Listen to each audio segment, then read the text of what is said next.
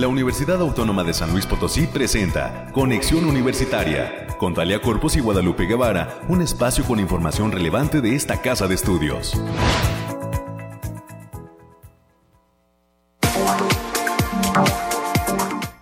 Muy buenos días, San Luis Potosí. Es mañana de martes, ya 19 de octubre del año 2021.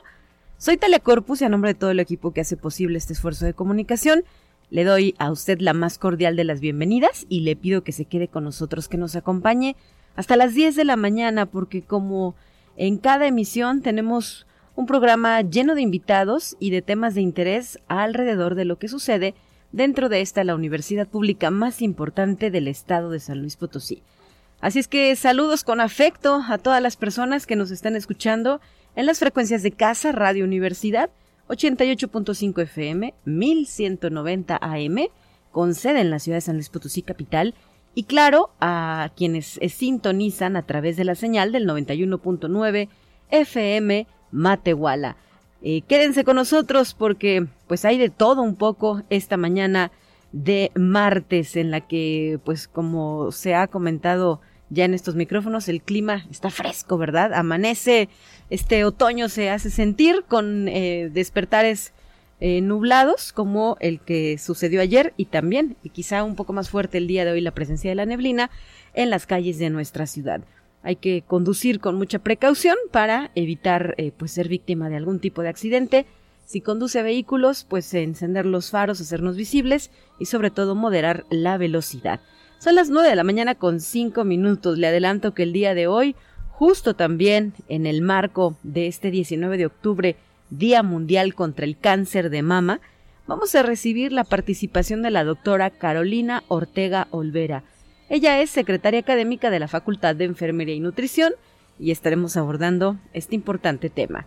Más adelante, a las 9.35, eh, conversaremos con la maestra Perla Marta Colunga, docente jubilada de la Facultad de Ciencias Químicas, quien obtuvo el premio al mérito sindical de la UAPA Así es que no se pierda esta conversación, seguramente tiene mucho por compartirnos luego de haber recibido este reconocimiento. Y por último, en lo que respecta a las entrevistas, eh, tendremos para usted temas culturales con la presencia en nuestros micrófonos de la doctora Margarita Díaz de León, coordinadora del Café Literario Musical, que eh, pues ya se prepara junto con el resto de su equipo para lo que será la presentación del próximo jueves 28 de octubre habrá café literario en honor a Chava Flores y pues ya eh, conoceremos los detalles de este homenaje que prepara el cuerpo colegiado, los integrantes de este café literario musical y además hay que decirlo pues en el marco de este semáforo verde que eh, rige para el estado de San Luis Potosí durante los próximos 15 días. Así las cosas, eh, tendremos nuestras secciones de costumbre, las cuestiones climatológicas, los temas de COVID-19, las notas universitarias con América Reyes, también vendrá la información nacional y nuestro acostumbrado resumen de ciencia para concluir con la emisión del día de hoy. Les recuerdo que tenemos líneas de enlace, se puede comunicar a través del 444 826 1347 o 48 también. Son las líneas directas a esta, la cabina de conexión universitaria. Transmitimos en vivo desde las instalaciones en el corazón del centro histórico de la ciudad de San Luis Potosí de Radio Universidad. Y bueno, pues revisando las cuestiones eh, climatológicas, vamos a empezar.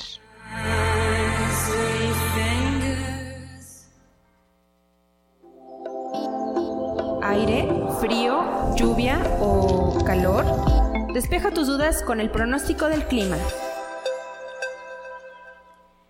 En la ciudad de San Luis Potosí, capital, continuamos con una temperatura ambiente de 11 grados centígrados, hay niebla y además se pronostica que alcancemos una máxima de 26 grados, por la noche una mínima de 16 y por la madrugada de hoy, bueno, ya será de mañana, 9 grados centígrados, hasta, perdón, 11 grados centígrados, hasta esa temperatura va a descender el termómetro en nuestra ciudad. Eh, para el caso de Matehuala, le comento que en este momento se reportan 14 grados centígrados. Allá es un día soleado, un martes en el, que se alcanzará una temperatura máxima de 27 grados centígrados y una, una mínima de 14 grados durante la madrugada. Hay pocas condiciones de viento y definitivamente pues la lluvia se ha alejado, al menos estos días, del territorio potosino. 9 con 8, vamos a otros temas.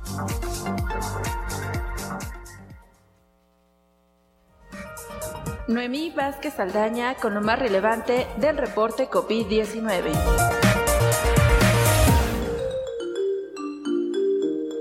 Hola, ¿qué tal? Muy buenos días. Le habla Noemí Vázquez. Espero se encuentre muy bien. Aquí le tenemos toda la información sobre el coronavirus que surge en el mundo. El laboratorio alemán CureVac puso punto final al desarrollo de su primera vacuna ante COVID, que generó mucha esperanza en un principio, pero cuyos resultados acabaron siendo decepcionantes. Por ello, anunció que se concentra en el desarrollo de otro inmunizante más prometedor. Conexión Universitaria. En Estados Unidos, un grupo de expertos que forman parte del panel de la Administración de Alimentos y Medicamentos votó a favor de aplicar una tercera dosis de la vacuna COVID de laboratorio Moderna. Los expertos aseguran que es recomendable una tercera vacuna contra el COVID al menos seis meses después de la segunda aplicación. Por el momento, la tercera dosis de la vacuna COVID de Moderna será para adultos mayores de 65 años así como para personas con determinadas condiciones médicas. Conexión Universitaria. Las pruebas rápidas de antígenos que se hacen para detectar personas que pueden transmitir la COVID-19 con facilidad continúan con gran vigencia, aseguran expertos del University College London. En opinión de los investigadores, las personas que den positivo al hacerse el test de antígenos deben tener confianza en el resultado y quedarse en casa tras el estallido de la pandemia. Conexión Universitaria.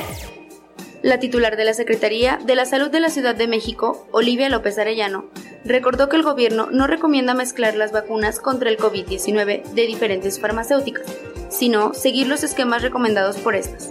Recordó que aunque hay proceso de investigación sobre la efectividad y protección que proporciona la combinación de biológicos, todavía son protocolos y se encuentran en desarrollo, por lo que aún no hay suficiente evidencia científica para recomendar que se haga. Esto ha sido todo por hoy, muchas gracias por escucharnos. Recuerde tomar todas las medidas anti-COVID. Los esperamos mañana con más información.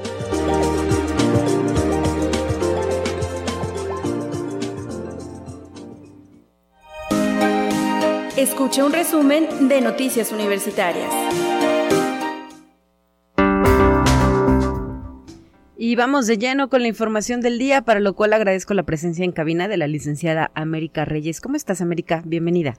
Hola Talia, muy buenos días. Con el gusto de saludarte a ti y a nuestros compañeros, también allá en Matehuala, a nuestros compañeros aquí en cabina y a toda la gente que nos escucha a través de las diferentes frecuencias. Pues bien, en el marco del Día Internacional de la Lucha contra el Cáncer de Mama, se encuentra instalado el día de hoy en el módulo, en el edificio central de la OASLP, un módulo de atención e información sobre los factores de riesgo, técnicas de autoexploración mamaria, signos y síntomas de esta enfermedad e información de cuándo realizar la mastografía. Cabe destacar que este módulo es únicamente para personal universitario. Así es, América, por lo que hacemos extensiva la invitación a que lo visiten hasta las 2 de la tarde, como bien lo refieres. Se estará brindando toda esta información alrededor de un tema eh, pues importante para las mujeres, para nuestras familias y relacionado con eh, pues cuestiones de salud que hoy son primordiales revisar, ¿no? Por la conmemoración que estamos viviendo a nivel mundial y qué mejor que hacerlo pues a través de esta atención que se brinda desde el área de servicios estudiantiles. Así es, y como dicen, como dicen por ahí, más vale prevenir, o sea, por unos minutitos hay, hay que revisar todos estos, estos signos, eh, signos y síntomas y no, y no dejarlos pasar para acudir a una pronta atención médica. Y bueno, también la División de Vinculación en coordinación con el Sistema Nacional de Empleo invitan a participar en la Feria del Empleo 2021, donde puedes encontrar vacantes para servicio social, prácticas profesionales, empleo temporal y permanente, ya que habrá perfiles para niveles técnicos y profesionistas. La cita es el próximo miércoles 27 de octubre en el Centro Cultural Universitario Bicentenario, el cual se encuentra ubicado en Sierra Leona, número 550, Lomas Tercera Sección.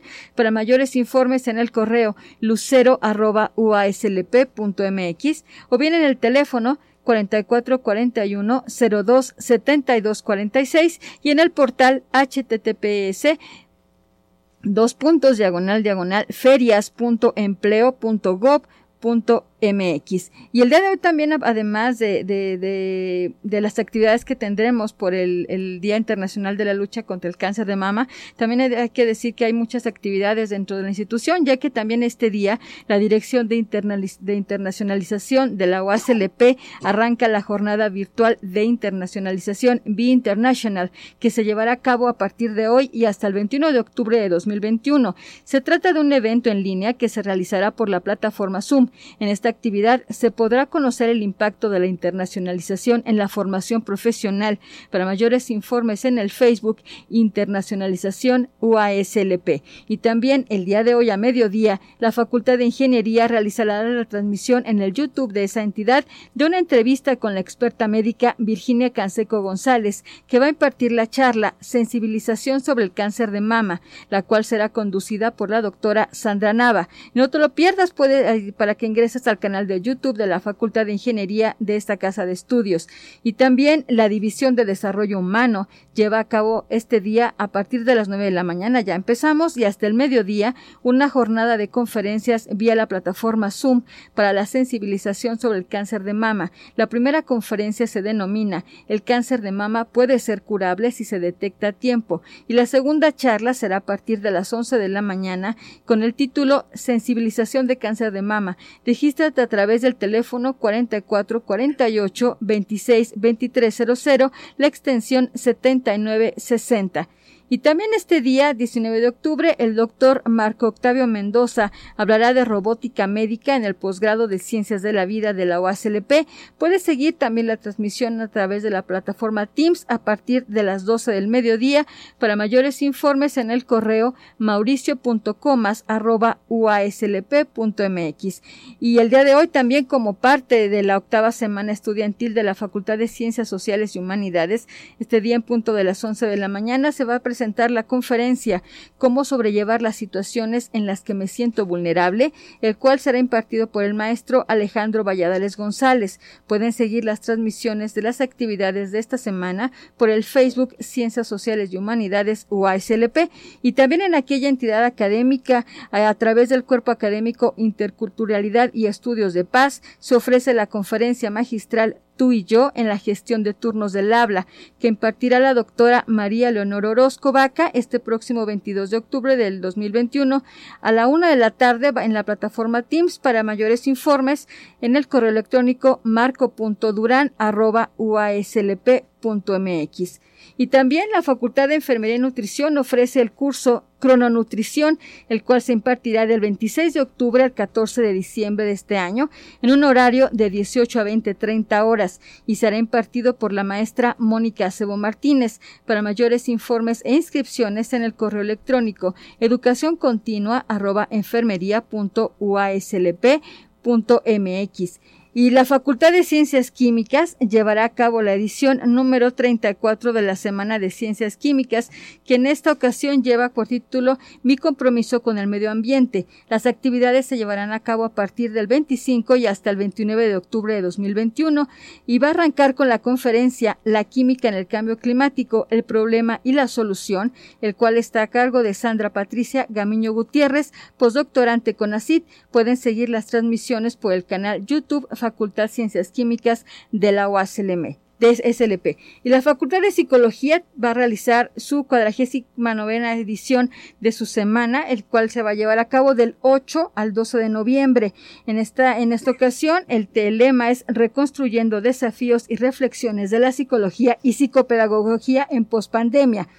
Para mayores informes del programa y sus actividades en el correo secretaría.académica.psicología.uaslp.mx.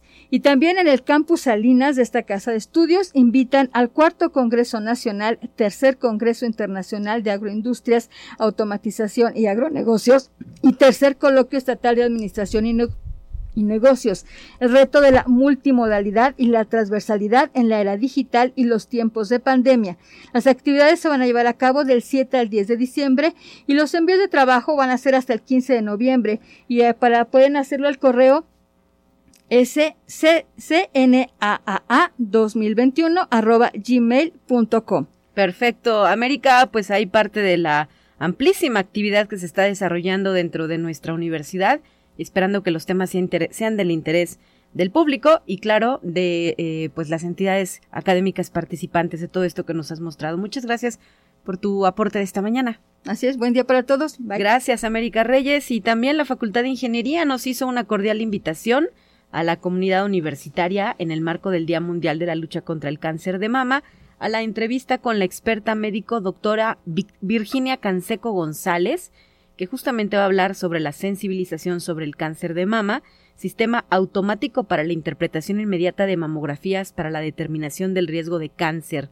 Eh, la cita es el día de hoy, martes 19 de octubre, a las 12 horas, a través del canal de YouTube de la Facultad de Ingeniería UASLP. Así es que, eh, pues las personas interesadas, así pueden encontrar en YouTube Ingeniería UASLP y en punto de las 12 horas dará inicio esta conversación. Son las 9 con 19, vamos a más temas.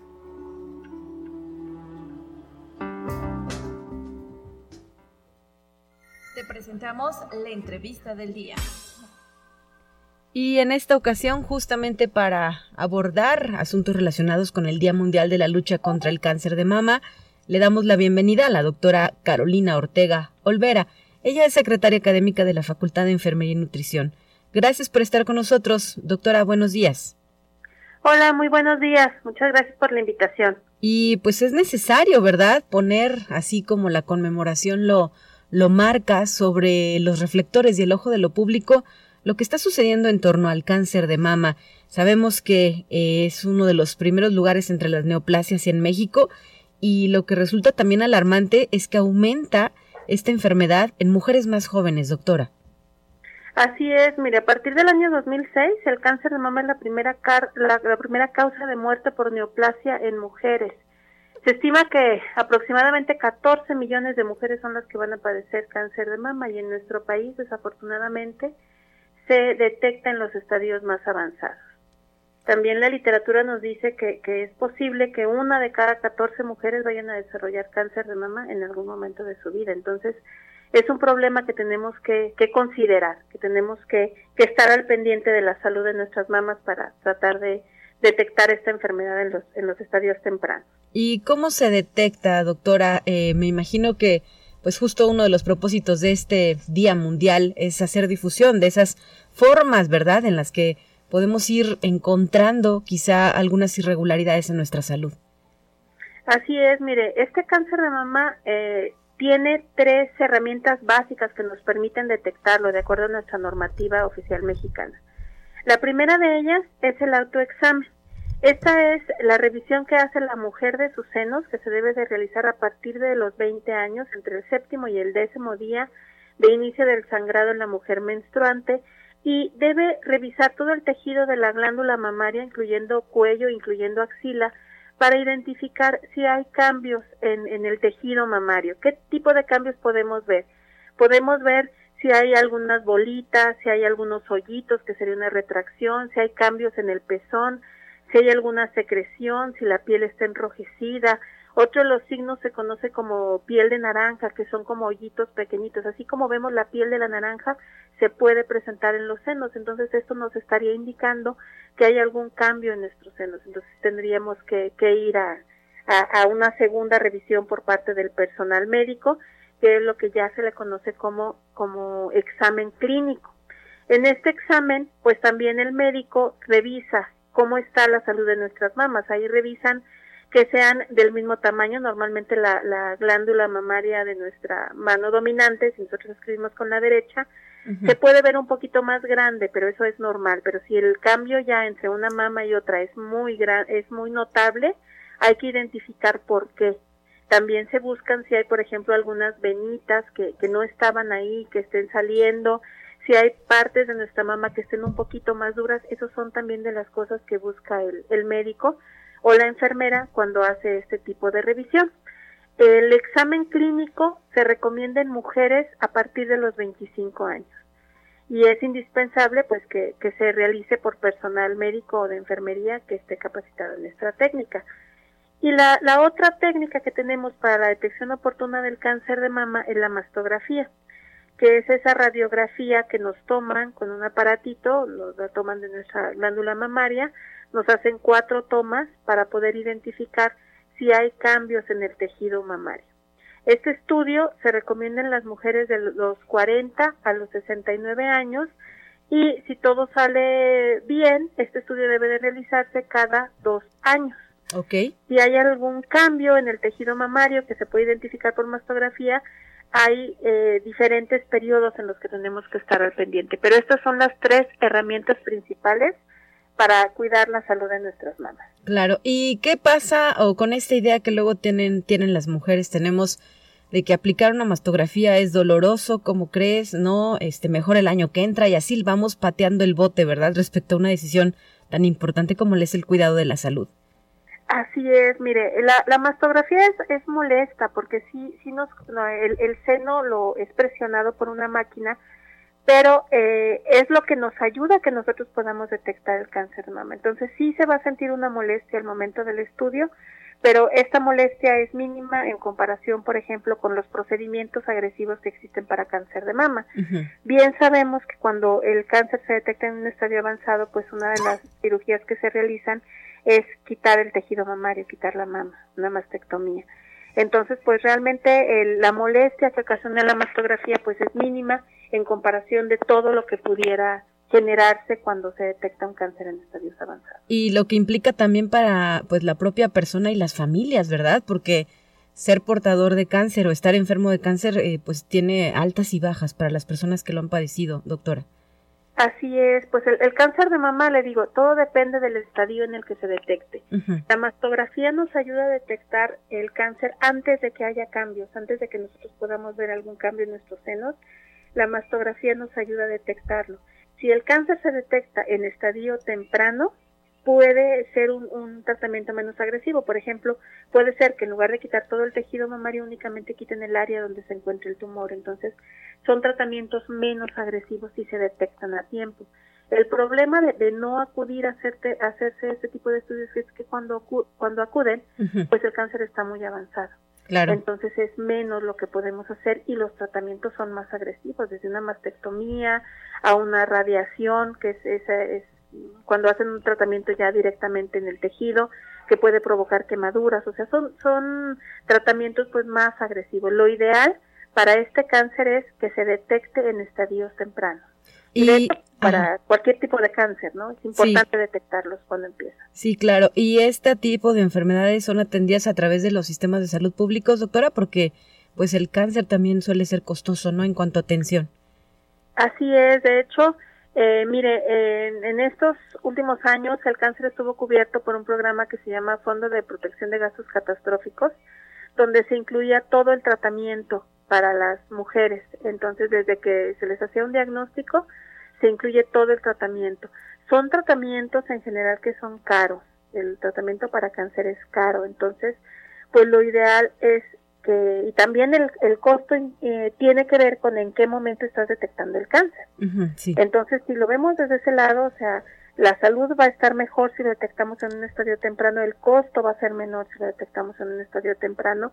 Y pues este tipo de cáncer tiene la forma de hacer una detección temprana, tiene herramientas que nos ayudan a detectarlo de forma temprana. Entonces, ahorita que es el Día, Día Internacional de la Lucha contra el Cáncer de Mama, pues es un momento en el que todos eh, volteamos los reflectores hacia este problema de salud, pero es importante considerar que no importa en qué momento del año estemos, tenemos que realizar estas herramientas para lograr una detección oportuna. Claro, y esto también iría de la mano con las visitas anuales o, cada, sí, cada año, cada seis meses a lo que es el, el, ginecólogo, ¿no? De la mano de estas visitas. Así es, cada vez que, que, que la mujer acude a una visita a partir de los 25 años es necesario que se haga esta exploración clínica de las mamas para poder identificar a tiempo cualquier cualquier situación y a partir de los 40 a los 69 años pues realizarse la mastografía cada dos años. Perfecto. Pues eh, muchísimas gracias por traernos información relevante sobre el tema, doctora Carolina Ortega Olvera. Sabemos que nuestra institución, a través de diversas áreas, como es la propia Facultad de Enfermería. Ya hablábamos hace unos minutos de el llamado y, la exposición que va a ser la Facultad de Ingeniería, las áreas de servicios estudiantiles, en fin, hay eh, pues instancias universitarias que se están uniendo a esta conmemoración, tratando de crear esta conciencia tan urgente y tan indispensable para poder combatir la enfermedad. Claro que sí, aquí en la Facultad de Enfermería el día de hoy tenemos una unidad móvil donde se van a estar haciendo exámenes clínicos de la mama. Los invitamos a todos los que nos están escuchando que acudan aquí a la Universidad Autónoma en la Facultad de Enfermería. Vamos a tener acciones relacionadas con el día eh, de el día de hoy, con el día de la prevención del cáncer de mama. Exactamente en qué parte se va a encontrar la unidad. Directamente aquí en nuestra facultad, en, en el enfrente del CUAN, o sea, ustedes están aquí en la zona universitaria, enfrente del CUAN, va a estar ahí una unidad móvil. ¿Y ahí eh, el, servicio será para público en general o solo para, comunidad? Para público en general. Para público en general, cualquier persona que lo desee, vamos a tener examen clínico de la mama aquí el día de, hoy, aquí en nuestra facultad. ¿De qué hora, qué hora, doctora? ¿Perdón? ¿Hasta qué hora? Vamos a estar aquí eh, prácticamente hasta las seis de la tarde. Entonces, si, si gustan acompañarnos, aquí, aquí van a tener información y van a tener eh, la unidad móvil en la que pueden ustedes eh, acceder a examen clínico de la mama. Muchísimas gracias y eh, pues hacer eco de esta invitación. Gracias, doctora Carolina Ortega. Hasta la próxima. Muy buen día. Muy buen día, hasta luego. Nosotros iremos a una pausa, son las nueve con veintinueve y estaremos de regreso con más asuntos aquí en Conexión Universitaria.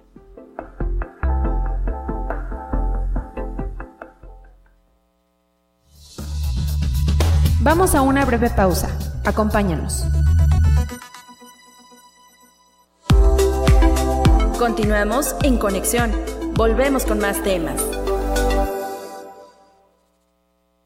Te presentamos la entrevista del día. Y esta mañana es un gusto poder conversar con la maestra Perla Marta Colunga, quien ya nos acompaña en la línea telefónica, docente jubilada de la Facultad de Ciencias Químicas y quien recientemente obtuvo el premio al mérito sindical de la Unión de Asociaciones del Personal Académico de nuestra universidad. Buenos días, maestra. ¿Qué tal? Buenos días. Mucho gusto en saludarte, Talia. Gracias. Y pues la intención es que nos comparta un poco sobre pues eh, lo que ha significado para usted recibir este premio al mérito sindical de la UAPA después de una larga trayectoria, me imagino que llena de buenas y gratas experiencias en el aula. Mm, muchas gracias. Pues sí, efectivamente, antes que nada, muchas gracias por, por, por, entrevistarme, por, eh, por permitirme estar aquí con ustedes. Y pues bueno, sí, sí ha sido, han sido 38 años este, de docencia, apenas recién ahora en el mes de, de septiembre eh, me acabo de jubilar y pues bueno, con un, con un gran amor siempre a mi Facultad de Ciencias Químicas y a mi alma mater. Y, y, y, pues bueno, aprovecho, aprovecho mucho este, este momento para, para comentarles que tuve la, la suerte de, de conocer y de convivir con los fundadores de nuestra unión de asociaciones de personal académico de, de la UASLP. Eh, muchos de ellos de la Facultad de Química. Me tocó aprender un poquito de todas las cosas que ellos hicieron, cómo se fue formando esta la Asociación de Química y luego la unión de asociaciones de todas las facultades hasta formar lo que lo que ahora conocemos como la como la UAPA, la Unión de Asociaciones de Personal Académico. Eh, no no no quisiera mencionar nombres porque podría omitir alguno, pero grandes personas, luchadores con ideales, eh, han sido los que han estado siempre al frente y, y después ha sido una, una secuencia de, de personas muy humanas, así tal cual, con ideales y sueños en bien de una comunidad. Eh, los comités ejecutivos que se han seguido unos a otros, siempre buscando eh, cómo, cómo lograr cosas para el bien de todos, para el bien de la comunidad. Y cada, en cada facultad hay una asociación de personal académico en donde el presidente y su mesa directiva pues también hacen eh, todo lo más que se puede por su facultad, sobre todo escuchando a sus compañeros, lo que necesitan para poder apoyarlos. Ah. Y bueno, hablo mucho. No, no, no, adelante, adelante, maestra la Marta Columba. Es, tema, es un tema que, que me apasiona. pero sí quisiera comentarles que, que eh, nuestro, nuestro sindicato, nuestra unión de asociaciones, eh, ha sido a través del tiempo y hasta la fecha, ha sido eh, un conjunto de personas, una sociedad de personas, una asociación de personas que, que siempre me incluyo, porque bueno, he estado ahí durante 38 años eh, en uno o en otro cargo, eh, han sido, eh, hemos sido personas que servimos, que de verdad nos gusta pensar en qué es lo que se necesita en ese momento para la comunidad universitaria mm, y, y trabajar por eso, o sea, por así, idealistas, soñadores, y gracias a eso es que se han logrado tantas cosas a través del tiempo. Hay muchas, muchas comisiones, muchos comités que han llevado mucho bien a, a, los universitarios. Por ejemplo, este, el comité de caja de ahorro, gracias al cual eh, pues ahorramos y podemos eh, tener préstamos para poder adquirir un carro, que esto, que el otro. Hay, hay muchas comisiones eh, de orfandad y viudez, comisiones en donde siempre se ha buscado apoyar. Claro, como es la vocación de los sindicatos, ¿verdad, maestra? ¿Y qué nos puede hablar eh, sobre la trayectoria que usted ha tenido dentro de nuestra institución? Eh, recibir este premio al mérito sindical, eh, pues es también un reconocimiento a ello. Ah, muchas gracias. Pues me tocó desde que, pues desde que estaba muy jovencita en la Facultad de Química, me invitaron a, a participar, a anotarme como como delegada en unas votaciones. Entonces, pues bueno, este, gracias a Dios gané y de ahí me, anoté todos los periodos y bueno, ganaba y ganaba. Y este, luego fui presidenta de asociación por dos periodos de la Facultad de Química y durante todo este tiempo estuve también en, en diversas comisiones que me permitieron aprender un poquito sobre, sobre la vida sindical. Eh, por ejemplo, estuve, estuve al frente de, de la caja de ahorros, del comité de caja de ahorros, estuve en la Comisión Mixta de Higiene y Seguridad, que ahora se llama Comisión Estatal de Seguridad, Salud y Medio Ambiente en el Trabajo. Estuve en la Comisión Mixta de Pensiones y Jubilaciones, eh, actualmente también todavía en la de Guardería y Atención Infantil, en la de Estacionamientos, en la Comisión Mixta de Géneros, cuando apenas se empezaba a hablar de, de esa lucha de, de género este, pues bueno, me ha tocado estar en todo eso. Y permíteme, Talia, este, decir esto. Eh, la, eh, tristemente, la palabra sindicato, en, eh, de manera general en nuestro, en nuestro país y en muchos otros lados, es, es, de verdad, está un poquito devaluada. El escuchar la palabra sindicato muchas veces conlleva a imaginarse a un grupo de personas a lo mejor un poquito flojas, este que, que buscan o sea, se oye así como muy feo, pero es cierto que buscan intereses personales, que no ven a que no ven el futuro de esa comunidad a la que están representando, que, que no ven las necesidades reales, eh, mientras que nuestra unión de asociaciones a través del tiempo y ahorita que está al frente eh, Martita, que, que la felicito de verdad por todo lo que ha logrado hacer, nuestra nuestra asociación es, es un grupo de personas de trabajo que, solamente buscan el servicio a los demás de cada uno de los compañeros con la necesidad que cada compañero se presenta a exponer y que vemos a futuro. Martita ahorita lo que ha logrado, claro, haciendo una gran negociación con el señor rector, que también eh, por las dos partes tiene que haber una muy buena voluntad, se han logrado cosas tan importantes como un tope salarial a los jubilados funcionarios para que nuestro fondo de pensiones y jubilaciones nos ajuste por muchos años más. Sí, claro, modificaciones que se han divulgado de manera reciente, ¿verdad? Y que son de beneficio para pues eh, la propia asociación y la universidad en sí. Sí, sí, de verdad que este último informe de Martita, que, que tuve la suerte de estar ahí presente, la, la felicito muchísimo. Las personas que están ahí, eh, todo el comité ejecutivo, y, en general en, cada facultad son personas muy humanas que siempre hemos estado, digo hemos porque yo también he estado, abiertas a escuchar lo que el compañero está pasando. Muchas veces lo, lo que quieren es ir y llorar y decirnos es que me está pasando esto, ¿cómo puedo ayudar? De verdad, siempre eh, nuestro sindicato es un sindicato muy, muy honorable, de gente honesta, trabajadora, eh, con, con experiencia que se ha ido adquiriendo poco a poco, con la mejor intención de ayudar al compañero y, y, ahora lo he visto con Marquita, o sea, con una visión a futuro. Ok, yo ya estoy solucionando el problema que está ahorita, pensiones y jubilaciones, pero también a futuro, a 50 años. Y, y la labor de, de las autoridades universitarias es importantísima. Me imagino a Marquita con su equipo de trabajo y al señor rector con el suyo, negociando, dialogando con, con cordialidad para obtener los resultados que se están obteniendo. De verdad, quisiera sí dejar muy en claro, nuestro sindicato es un sindicato honorable, honesto, humano, es como deben de ser los sindicatos, es una asociación de servicio 100%. Muy bien, pues le queremos agradecer que nos haya regalado estos minutos para Conexión Universitaria maestra Perla Marta Colunga.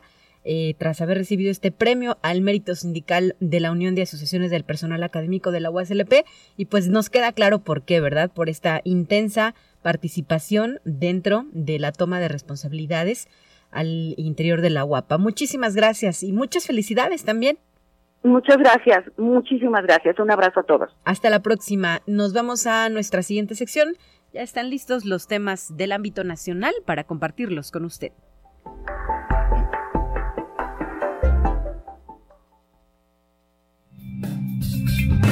Entérate qué sucede en otras instituciones de educación superior de México. Investigadores del Instituto Politécnico Nacional buscan reducir los índices de daño renal agudo mediante el desarrollo de un biosensor coloidal a partir de nanopartículas de oro acopladas a un anticuerpo para la detección de marcadores moleculares, el cual permite realizar un diagnóstico en la fase inicial de ese padecimiento.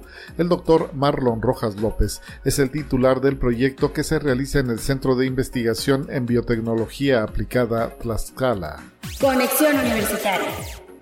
La prevención es la principal estrategia para disminuir los contagios por el virus de inmunodeficiencia humana, el VIH, causante del síndrome de inmunodeficiencia adquirida el SIDA. Así lo detallaron Claudia Beatriz Enríquez Hernández y María Antonieta Solís González, integrantes del Cuerpo Académico Desarrollo Humano, adscrito a la Facultad de Enfermería de la Universidad Veracruzana. En México, en 2020, se reportó que 1.5 millones de personas contrajeron el virus y el 53% son mujeres y niñas. Además, la décima causa de muerte entre la población de 25 a 34 años de edad fue el contagio del VIH y COVID-19. Conexión Universitaria. La permacultura no es solo una técnica de producción de alimentos, sino una forma de vida que nos plantea la posibilidad de aprovechar los recursos que tenemos de manera colectiva para el beneficio de todas las personas. Así lo detalló Miguel Ángel Escalona Aguilar, titular de la Coordinación Universitaria para la Sustentabilidad de la Universidad Veracruzana. Conexión Universitaria. El hambre crece con mayor rapidez en América Latina que en África, pese a que en este continente la cifra de inseguridad alimentaria es mayor. Tan solo en 2019, 47.7 millones de personas padecieron hambre en Latinoamérica y el Caribe y se proyecta que para 2030 aumente a 67 millones, de acuerdo con la Organización para la Alimentación y la Agricultura, la FAO. Así lo informó la doctora Orieta Segura Badilla de la Facultad de Ciencias de la Salud y de Alimentos de la Universidad del Bio Bio en Chilán, Chile.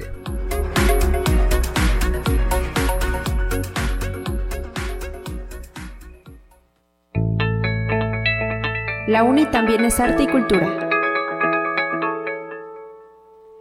Claro que después del éxito del cuarto Festival de Cine UASLP que se desarrolló durante este mes de octubre, continúan las actividades culturales al interior de nuestra institución. Así es que por este motivo vamos a recibir en la línea telefónica la presencia de la doctora Margarita Díaz de León, quien es coordinadora del Café Literario Musical que, eh, cuyo equipo más bien ya se prepara para la siguiente misión que corresponde al próximo día jueves 28 de octubre. ¿Qué viene para esta ocasión? Doctora Margarita Díaz de León, muy buenos días, bienvenida. Muchas gracias por el espacio, buenos días a todos. Bueno, pues lo que viene para esta ocasión es una conmemoración que, que tenemos o que tuvimos o que tendríamos pendiente que es a Chava Flores, el centenario de Chava Flores, del nacimiento de Chava Flores, porque el año pasado, pues debido a las condiciones, no lo pudimos realizar. Entonces, eh, ahora sí, vamos a, a festejar ese nacimiento del que se llama o se autollama el cronista musical, no solamente de la Ciudad de México, sino de lo que consideraríamos pues el espíritu, ¿no? Del, del mexicano propiamente dicho. Entonces estamos pues muy contentos porque ya nuestro director musical está preparando todo un repertorio y por otro lado acompañado también las canciones de Chava Flores con la poesía de José Emilio Pacheco y de Efraín Huerta. Eh, en estos poemas también referentes a lo que es eh, lo que llamaríamos la identidad del mexicano, ¿no? ¿Cómo ves? Pues muy interesante, eh, doctora Margarita Díaz de León, quizá de mi rodada para adelante. sí sabemos quién es Chava Flores, pero los chavos, la, la juventud de hoy en día, ¿identificará a nuestro querido Chava Flores? Es un buen momento para conocer su obra, ¿no? Su forma de pensar y además el México que retrataba en sus, eh, en cada una de sus canciones. Bueno, el café literario musical precisamente eh, por eso es, eh, se posiciona de esa manera, ¿no? En el sentido de quien no conozca o reconozca, ¿no? Lo que podríamos llamar que ha sucedido, los artistas, las voces, los poetas, las canciones, etcétera, que, que no se consideran de, cierto tipo de generación, pues el café para eso está, ¿no? De alguna manera, para eh, acercar, ¿no? Al público a este tipo de manifestaciones.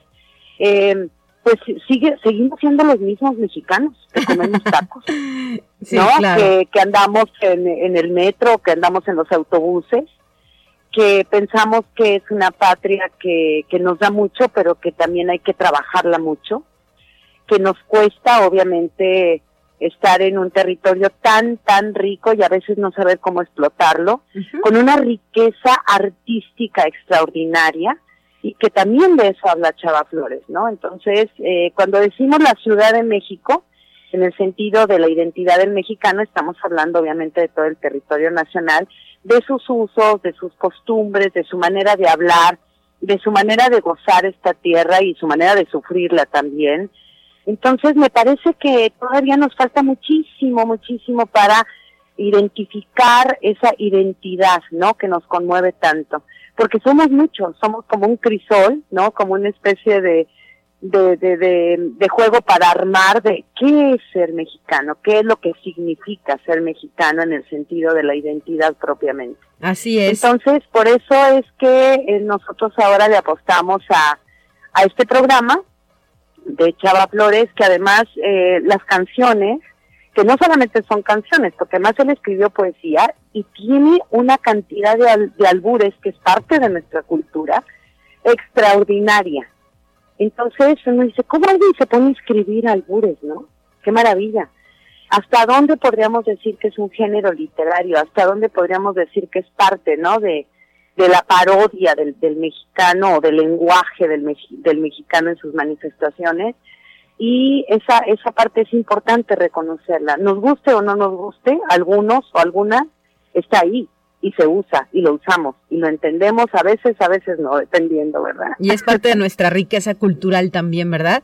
Eh... Y, lingüística, porque no es fácil, perdón, este, no es fácil tampoco ni construirlo lingüísticamente ni entenderlo tampoco a veces, ¿no? Ajá. eh, doctora Margarita Díaz de León, ¿qué canciones van a estar interpretando? Adelántanos un poquito del programa que están preparando.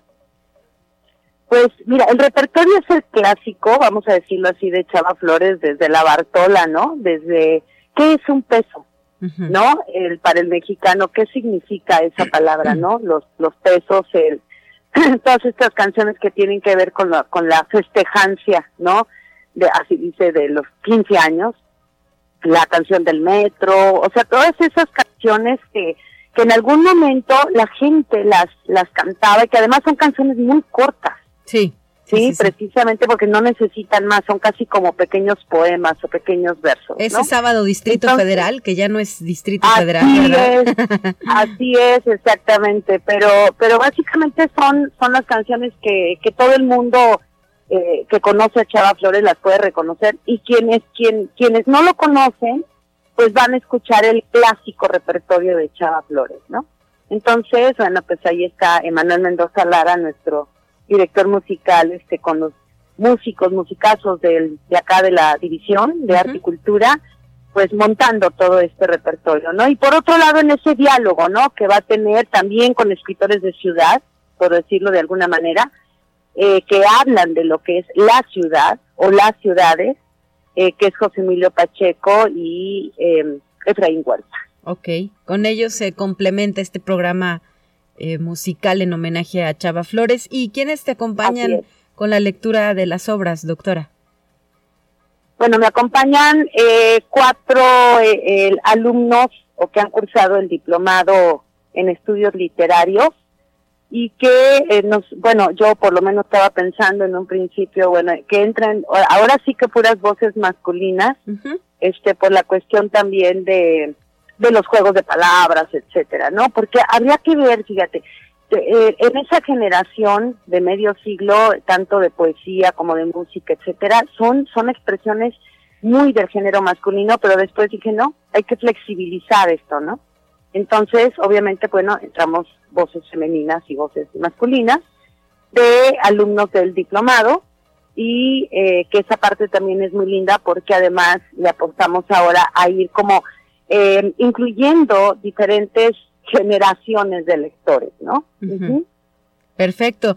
La cita el próximo jueves 28 de octubre. ¿Cuál es la dinámica con este nuevo semáforo verde?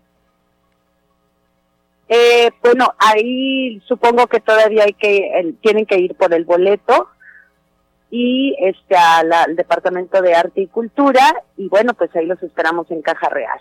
Muy bien, apto para eh, jóvenes eh, de adolescentes en adelante. Pues yo creo que el café es para todos, ¿no? Porque finalmente, pues sí, finalmente uno dice, son expresiones culturales, entonces yo no creo que, que exista así como una especie de edades, ¿no? De, de, segmentación de edades, ¿no? Es para, para todos, para todos los que quieran estar en el café, que además la verdad bueno, pues el café es el café, ¿no? ¿Qué te puedo decir? ahí estamos con mucho gusto para esperarlos. El, como siempre, el último jueves de cada mes. Claro. Y doctora, a ver, ayúdame a, identificar, ¿ya cuántos años llevan ustedes de este ejercicio? ¿Se acerca el aniversario o ya fue? No, ya fue el aniversario.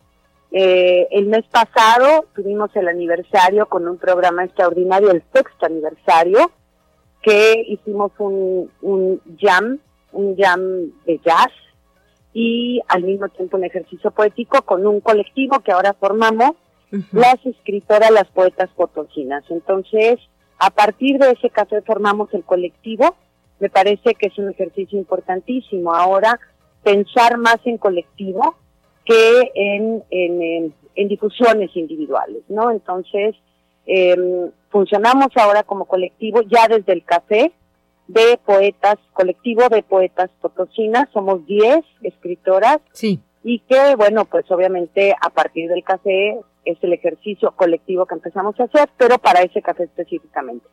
Y por otro lado, bueno, se invitaron a, a dos eh, extraordinarios músicos del Centro de las Artes, Samuel, eh, del, el hijo de, de, Martínez Zapata, Samuel Herrera eh, Martínez, y por otro lado Aldo Vázquez, con músicos también obviamente de la división, ¿no? Emanuel eh, Mendoza Lara y Abel Alba Cortés. Entonces fue un programa extraordinario el de aniversario, la gente estuvo muy contenta y, y creo yo, bueno, y ya sabes, yo con toda eh, esta emoción, ¿no? Diciendo, hemos llegado al sexto aniversario, pese, ¿no? A las condiciones en las que hemos estado, ¿no? Entonces lo logramos.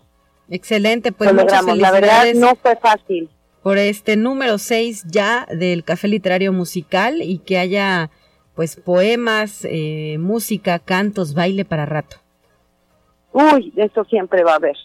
Siempre hay porque la música y la poesía es, es como, como decirte, atraviesa los siglos y son voces necesarias. Entonces, hay café para rato, para mucho rato. pues entonces ahí estamos. Muchísimas gracias por el espacio. Les mando un fuerte abrazo. Gracias, doctora Margarita Díaz de León, un abrazo de regreso y el próximo jueves 28 de octubre hay que estar eh, puntuales en el Centro Cultural Universitario Caja Real en las a calles las 7 de la noche. Excelente, 7 de la noche entre Madero y Aldama, en la esquina de Madero y Aldama, en el corazón del centro histórico de la ciudad capital. Así es, muchísimas gracias, un abrazo a todos, cuídense mucho, sigámonos cuidando. Claro que sí, hay que llevar cubrebocas, guardarse en la distancia y emplear el gel antibacterial, son las medidas ante COVID-19. 9 con 56, estamos terminando ya la emisión y lo hacemos con nuestra pequeña dosis de ciencia que está disponible para usted. Soy Talia Corpus y me despido a nombre del equipo que hace posible este esfuerzo de comunicación de Conexión Universitaria. Anabel hoy nos acompaña en los controles técnicos, Efraín Ochoa en la producción de este espacio de noticias.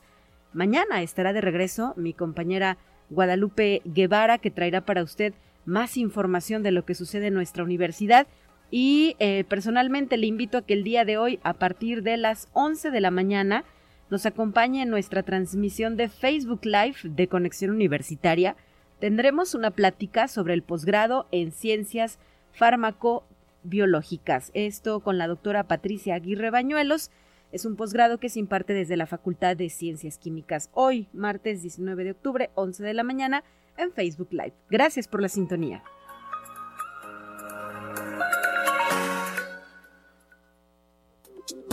Así avanza la ciencia en el mundo.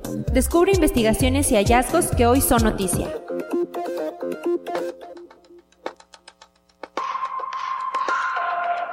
Un grupo de científicos chinos ha sintetizado almidón a partir de dióxido de carbono por primera vez en el mundo. El estudio ha sido llevado a cabo por el Instituto de Biotecnología Industrial de Tianjin de la Academia de Ciencias de China y ha sido publicado en la revista Science.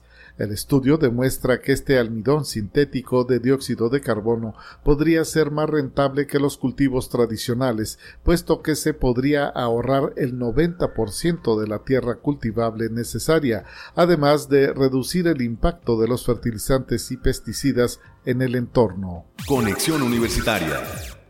Según un estudio del MIT, nuestro cerebro no está preparado para calcular el camino más corto, sino el más puntero basándose en información aportada por los móviles de más de 14.000 personas anónimas, el equipo del Instituto Tecnológico de Massachusetts descubrió que el cerebro de los peatones tiende a elegir los caminos que parecen apuntar más directamente hacia su destino, incluso aunque esas rutas acaben siendo más largas, en lo que llaman los especialistas como el camino más puntero. Conexión Universitaria una empresa de aeronaves no tripuladas contratada por la organización animalista tratará de rescatar con drones de carga de logística marina modificados a varios perros atrapados por la lava del volcán de la Cumbre Vieja en Isla Canaria de La Palma. Se trata de al menos seis animalitos que se encuentran desde hace días en dos estanques rodeados por el magma, según ha informado la plataforma animalista leales.org. Conexión Universitaria. El director ruso Klim Shipenko y la actriz Yulia Pereshil han regresado a la Tierra luego de su aventura de 12 días en la Estación Espacial Internacional para filmar la primera película en el espacio. Si todo avanza según lo programado, los cineastas serán los primeros en lanzar una película filmada en el espacio, adelantándose al proyecto de Tom Cruise con la NASA y SpaceX.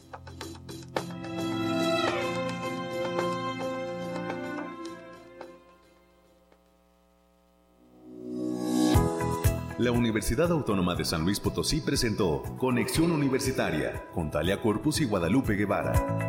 Sintoniza de lunes a viernes de 9 a 10 horas en Radio Universidad 88.5 FM y 1190 AM en San Luis Potosí. En el 91.9 FM con cobertura en el Altiplano Potosino o en el resto del mundo por el portal www.uaslp.mx y la app UASLP de descarga gratuita.